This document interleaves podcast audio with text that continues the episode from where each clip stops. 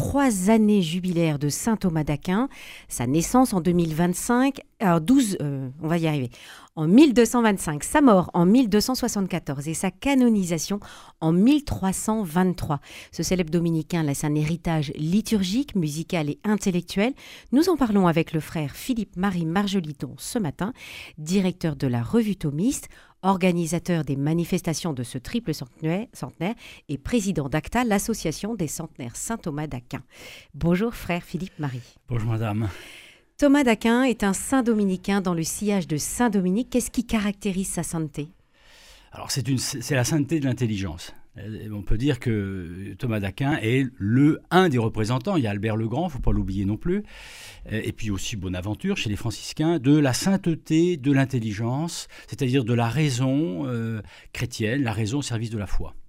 Qu'est-ce que ça veut dire la sainteté de l'intelligence? Ben, C'est que si nous sommes appelés à la sainteté, c'est pas simplement dans l'ordre moral, dans l'ordre des vertus, dans l'ordre de la vie, euh, euh, de, notre vie quotidienne. Mais dans cette vie quotidienne, tout est appelé en nous à la sainteté, notamment ce par quoi nous distinguons des animaux, c'est-à-dire l'intelligence. Voilà. Et donc saint Thomas d'Aquin s'est particulièrement distingué par son intelligence, son travail intellectuel. Oui. Et, et c'est Enfin, c'est tout animé par l'amour. Hein. C'est une intelligence tout animée par l'amour de Dieu. Hum.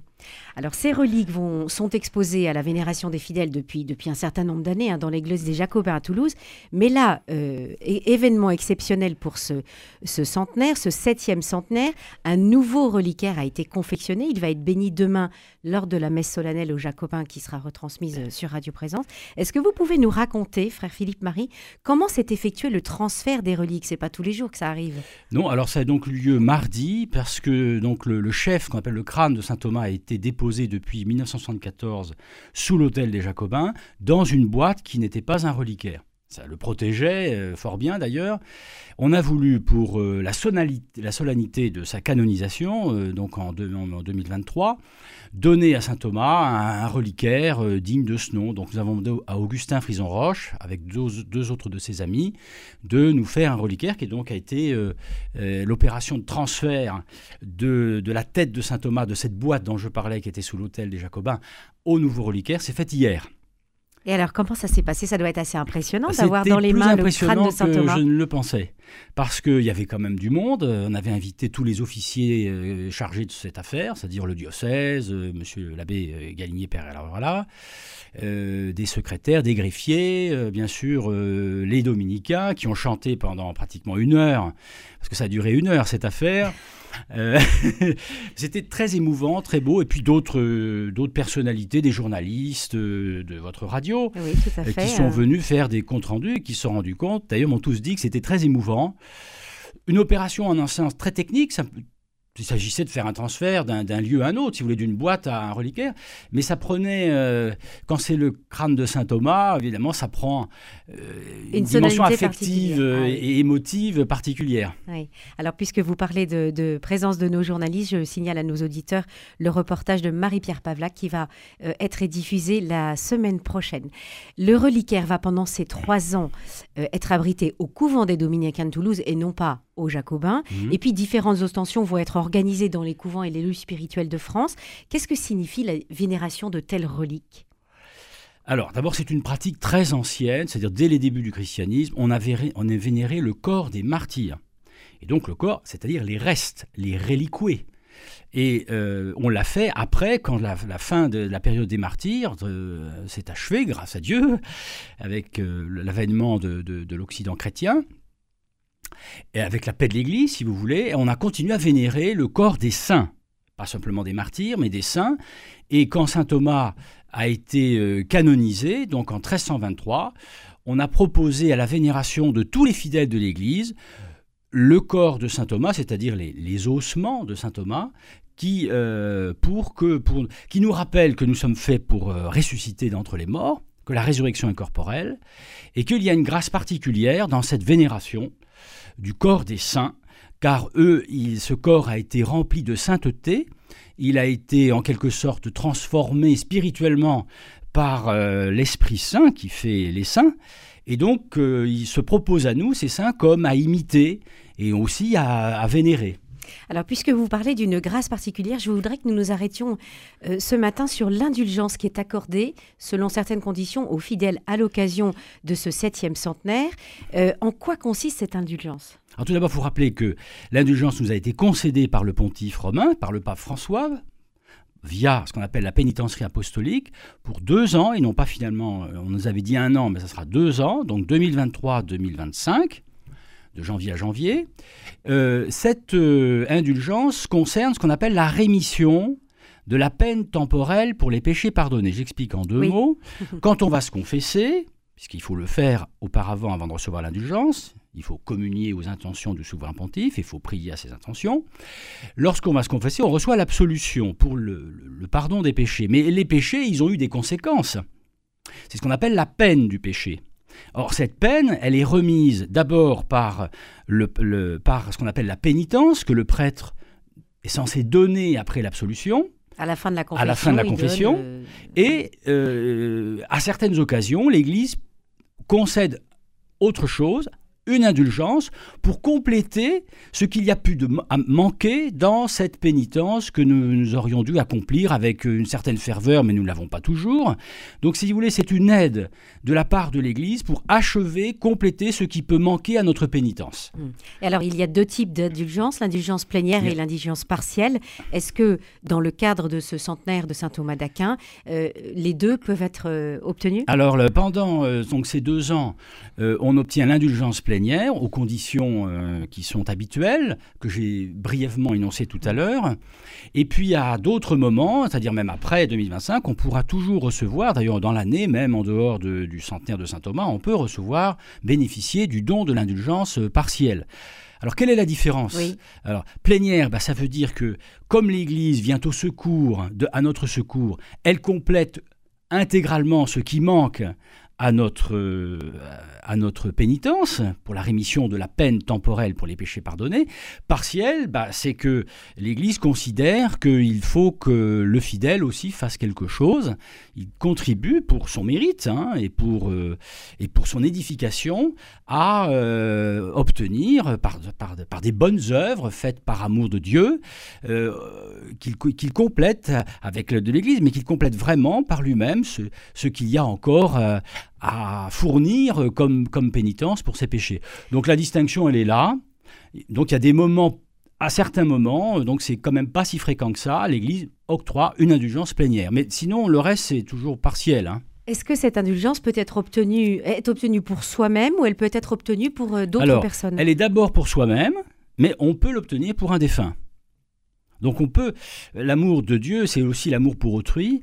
Et donc si on aime le Seigneur, on, veut être avec lui, on veut être pur. C'est pour ça qu'on bénéficie de cette indulgence fondée sur les mérites du Christ et de tous les saints. Et puis on vient au secours des autres, et notamment de ceux qui ont le plus besoin de nous ce qu'on appelle, dans un langage peut-être un peu vieilli, les âmes du purgatoire. On vient au secours des défunts euh, en faisant des œuvres qui contribuent aussi à leur amendement, à leur purification après la mort. Hum. Et alors, dans ce cadre de, ce septième centenaire de la, de la naissance, la mort et de la canonisation de saint Thomas d'Aquin, cette indulgence est donnée si euh, les fidèles disent aussi une prière à saint Thomas d'Aquin ou une prière de saint Thomas d'Aquin. Voilà. Alors, nous avons pour cette occasion fabriqué un, un, livret euh, de prières que l'on peut utiliser personnellement en groupe aux Jacobins ou ailleurs, dans un lieu, euh, dans un lieu d'église, euh, pour, euh, pour prier avec saint Thomas et, même par saint Thomas. Donc c'est un livret qui, se trouve au couvent des, Dominicains, chez nous, à Toulouse, qu'on peut venir acheter. Et aussi publié chez Artege. Et qui est publié chez Artege. Et il sortira en édition officielle euh, donc à partir du mois d'avril, si je, oui c'est ça, au mois d'avril, on pourra le commander. Euh, c'est quand même plus facile euh, que d'aller chez les dominicains au couvent. Surtout si on habite loin. Mm. Alors signalons à propos de cette, de cette vénération des reliques, deux processions. Une procession qui aura lieu entre le Palais des Papes et la cathédrale Notre-Dame des Dons en Avignon. Donc ça, ce sera le 13 mai, précédé par monseigneur Fonlup qui était qui est archevêque d'Avignon, mais qui était anciennement évêque de Rodez. Et puis le 14 mai, une autre procession procession, autour de Saint-Cernin, de la basilique Saint-Cernin à Toulouse. Il y en a une autre à Peuvent, c'est-à-dire que demain, Oui, aux sûr. Jacobins après la messe, procession avec euh, trois évêques, hein, Monseigneur euh, de Kérimel, Monseigneur euh, Jean-Louis Bruguès, Monseigneur euh, d'Albi actuellement. Jean Legré. Jean, Jean Legré. Deuxième procession, en effet, vous venez de le dire, le 14, euh, le 13 mai à Avignon. Et pourquoi Avignon? Avignon parce que c'est là que saint Thomas a été canonisé par le pape Jean XXII. Euh, donc on va au Palais des Papes où il a été proclamé saint et à la cathédrale qui est à 10 minutes de- du Palais des Papes où il a été là proposé comme, comme saint à tous les fidèles de l'Église catholique. Et puis ensuite, le lendemain, à Saint-Cernin, monsieur l'abbé euh, curé de, des Saint-Cernin voulait absolument que l'on fasse une procession, ce que nous allons faire avec lui, donc le 14 autour de l'église de, de Saint-Cernin. Et parce qu'il y a un lien entre saint Thomas d'Aquin et, et, Et la Saint-Cernin, Saint-Cernin pendant la, toute la période euh, 10 1790-1974, le corps de Saint Thomas, enfin les restes que nous avions de Saint Thomas, ont été protégés par le diocèse de Toulouse euh, à Saint-Cernin. Donc euh, il y a un lien très étroit entre Saint-Cernin et Saint Thomas. Donc c'est un, c'est un devoir de notre part d'honorer cette requête du, curé de, Saint-Cernin et de proposer donc à tous les fidèles de Saint-Cernin, mais d'ailleurs, hein, ils pourront tous, tous les catholiques de Toulouse pourront venir euh, processionner avec nous et, recevoir à cette occasion l'indulgence plénière. Hmm. Alors, je signale que vous avez, nous n'avons pas fini notre interview, mais je voulais quand même euh, signaler aux auditeurs que sur le site euh, www.thomas-aquinas-jubileum.org, toutes les informations de ce jubilé sont indiquées, avec notamment un appel aux dons euh, pour, euh, euh, pour l'association ACTA dont nous parlions au début de cet entretien, qui euh, distribue des reçus fiscaux. Donc ça, c'est important parce que les dominicains ont besoin d'aide pour Eh euh, oui, organiser toutes les manifestations dont nous allons dire deux mots maintenant. Voilà. Voilà. Alors, ces manifestations, donc nous l'avons dit, des processions, des messes particulières, et puis euh, un colloque universitaire à, à l'Institut catholique de Toulouse, euh, des Deux, euh, deux, pardon, De- 2023-2025. voilà, deux colloques, des représentations théâtrales, des concerts, des expositions, énormément de choses qui sont organisées. Je voulais que, pour terminer cet entretien, on, on parle de, de l'aspect, euh, puisque vous disiez que, saint Thomas était le saint de l'intelligence. Qu'est-ce que saint Thomas a apporté de particulier à, euh, à l'Église euh, dans, ce domaine-là Écoutez, en 1923, le pape Pie XI, dans une encyclique qui est très, très remarquable, a fait de saint Thomas d'Aquin le docteur commun de l'Église. C'est le seul théologien qui ait le droit à ce titre. Ça veut donc dire que l'Église reconnaît euh, non seulement les mérites et les, vertus de saint Thomas, mais elle reconnaît dans sa doctrine bah, une, éminence que n'ont pas les autres. Enfin, il y a Saint Augustin quand même, hein, il faut quand même dire euh, Saint Augustin, Saint Thomas d'Aquin.